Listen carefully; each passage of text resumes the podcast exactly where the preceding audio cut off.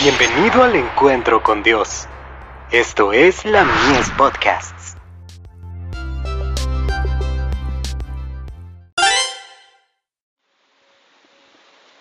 La fe por la cual vivo. En memoria de mí.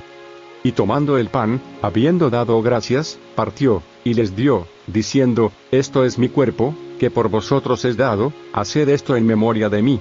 Lucas 22, verso 19. La fiesta nacional de los judíos iba a desaparecer para siempre.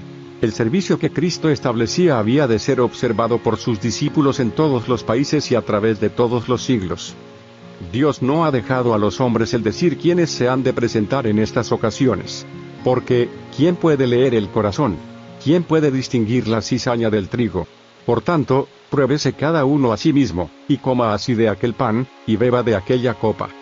Al recibir el pan y el vino que simbolizan el cuerpo quebrantado de Cristo y su sangre derramada, nos unimos en imaginación a la escena de comunión del aposento alto. Parécenos pasar por el huerto consagrado por la agonía de aquel que llevó los pecados del mundo. Contemplando al Redentor crucificado, comprendemos más plenamente la magnitud y el significado del sacrificio hecho por la majestad del cielo.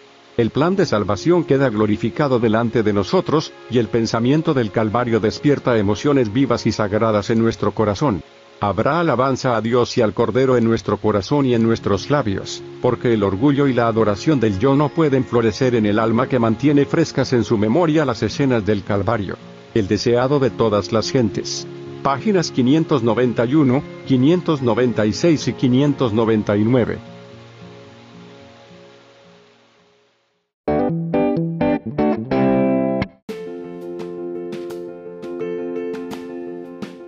Visítanos en www.ministeriolamies.org para más contenido. Dios te bendiga.